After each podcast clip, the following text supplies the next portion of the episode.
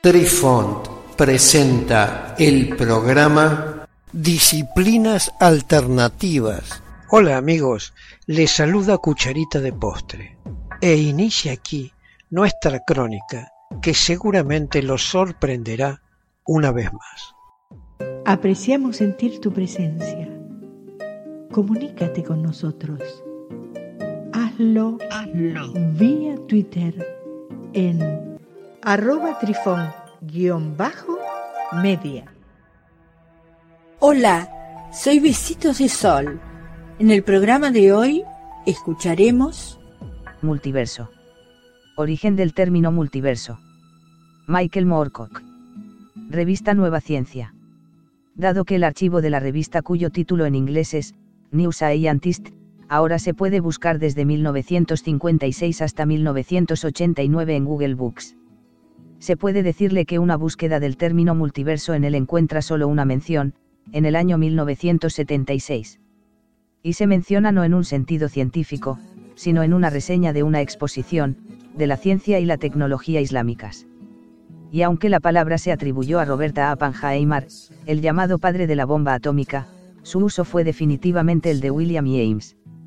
A Oppenheimer usó la palabra mientras daba las conferencias de William James en la Universidad de Harvard. Citando al propio James y expresando la esperanza de que la ciencia resolviera el multiverso desorganizado, o jungla cognitiva, del conocimiento que a Oppenheimer deploraba en su mundo contemporáneo. Otras menciones. Hugh Everett 3 también obtuvo una sola mención durante estos años.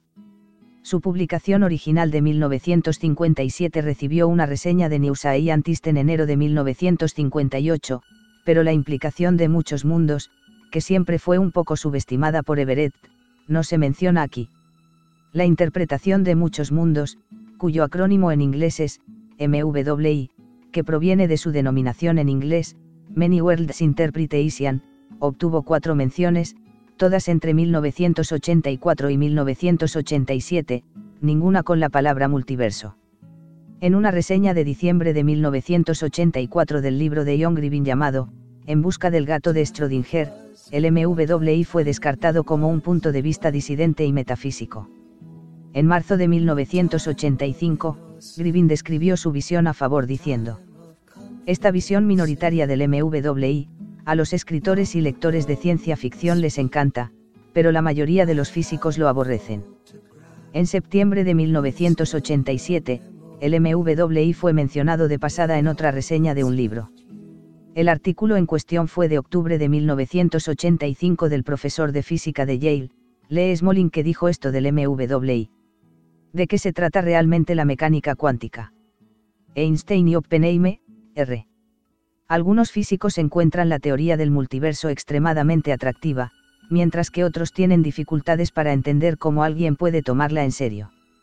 En una reunión reciente en Oxford, los físicos interesados en la gravedad cuántica votaron sobre el tema y el resultado fue casi igual, a favor y en contra.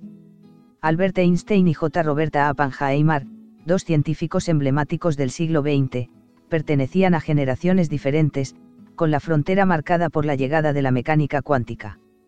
Al explorar las diferencias de estos hombres, en su visión del mundo, en su trabajo y en su época, se ofrece una poderosa visión de las vidas de dos figuras fundamentales y de la cultura científica de su tiempo. En las posturas filosóficas y éticas de Einstein y a Oppenheimer, sus puntos de vista sobre las armas nucleares sus compromisos étnicos y culturales. El papel del desapego budista en su pensamiento. Y sus opiniones sobre la unificación de la física. Trazan las cuestiones más amplias que han dado forma a la ciencia y al mundo. Einstein es visto invariablemente como un genio solitario y singular, mientras que a Oppenheimer es visto generalmente en un contexto científico, político e histórico particular. Silva Nuever considera las circunstancias que subyacen a esta percepción, en la coherente y consistente imagen de sí mismo de Einstein, y su relación con su singular visión del mundo. Y en la contrastante falta de certeza de Oppenheimer y la consiguiente no creencia en una teoría unitaria y última. Quizás sea más importante el papel que el tiempo y el azar parecen haber desempeñado en el carácter y los logros contrastados de ambos científicos. Teniendo Einstein la ventaja de haber madurado en un momento propicio para la física teórica, cuando el marco newtoniano estaba mostrando sus debilidades Al sacar a la luz aspectos poco estudiados de estas vidas, Weber amplía nuestra comprensión de dos grandes figuras de la física del siglo XX. Pero también nuestro sentido de lo que significa esa grandeza, en términos personales, científicos y culturales. Queridos amigos, los esperamos en nuestro próximo encuentro con un nuevo artículo que estamos seguros será de vuestro interés. Un cálido abrazo para todos. Adiós. Apreciamos sentir tu presencia. Comunícate con nosotros. Hazlo, Hazlo. vía Twitter en arroba trifón-media.